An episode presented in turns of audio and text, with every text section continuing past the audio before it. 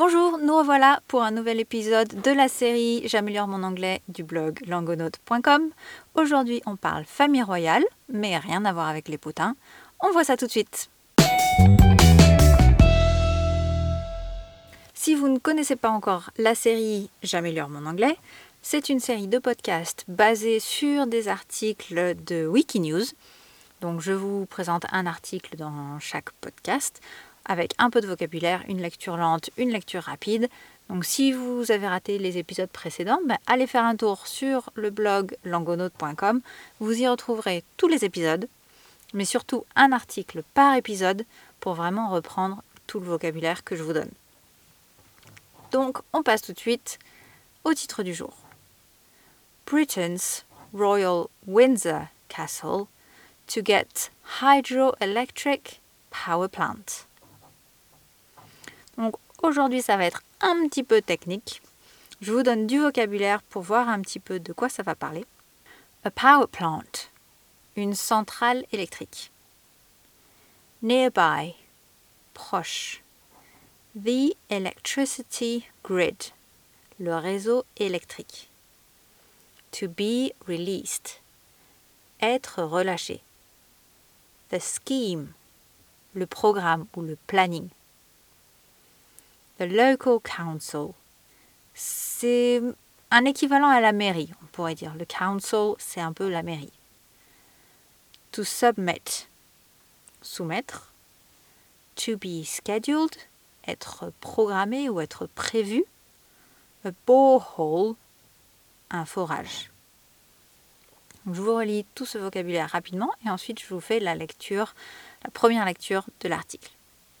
A power plant nearby the electricity grid to be released, the scheme, the local council, to submit, to be scheduled, a borehole.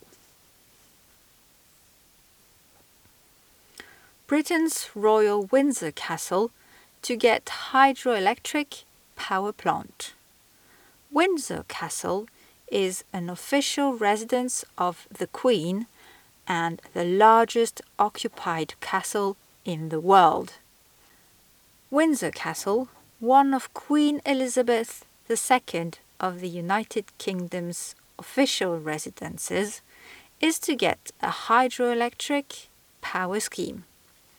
The £1 million project will consist of a series of underwater turbines to be installed at Romney Weir in the nearby River Thames.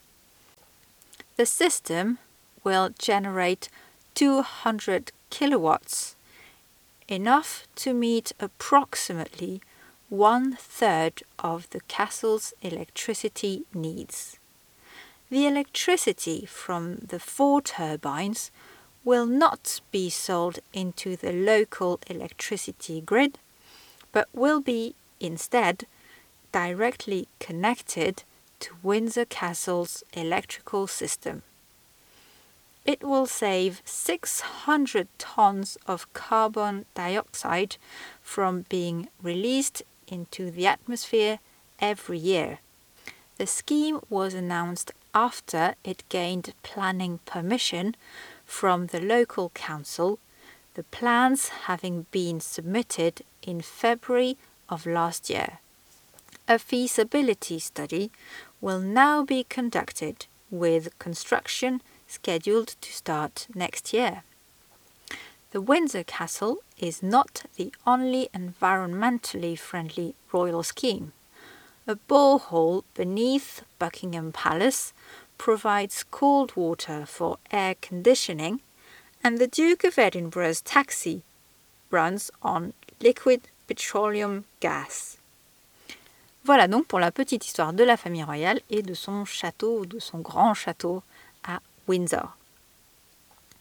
Avant de passer à la deuxième partie de l'épisode, je vous le rappelle, comme on termine l'épisode en anglais, si cet épisode vous a plu ou si généralement c'est toute la série qui vous plaît, ben, faites-le savoir autour de vous, partagez peut-être avec les personnes avec qui vous apprenez l'anglais, si vous pensez que ça peut leur être utile.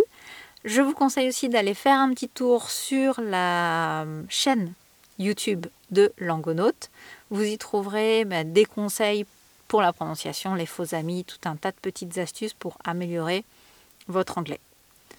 Voilà, donc on passe à la suite, on revoit le vocabulaire avant une lecture rapide, puis la fameuse question en anglais, à laquelle d'ailleurs je vous recommande de prendre le temps de répondre, que ce soit à voix haute ou dans votre tête, mais vraiment en faisant l'effort de bah, déjà de répondre un maximum de choses et en faisant des phrases structurées autant que possible.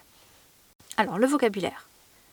A power plant, une centrale électrique. Nearby, proche. The electricity grid, le réseau électrique. To be released, être relâché. The scheme, le programme ou le planning, le plan. The local council, c'est un équivalent à la mairie, council.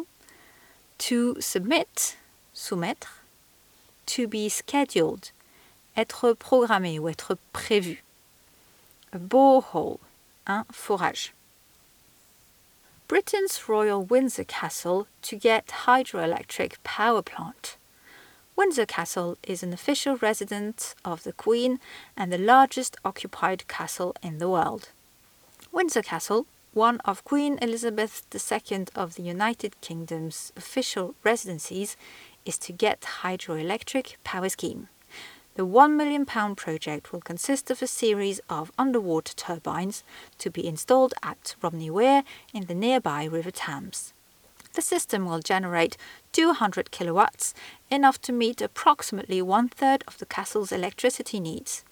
The electricity from the four turbines will not be sold into the local electricity grid, but will be instead directly connected to Windsor Castle's electrical system.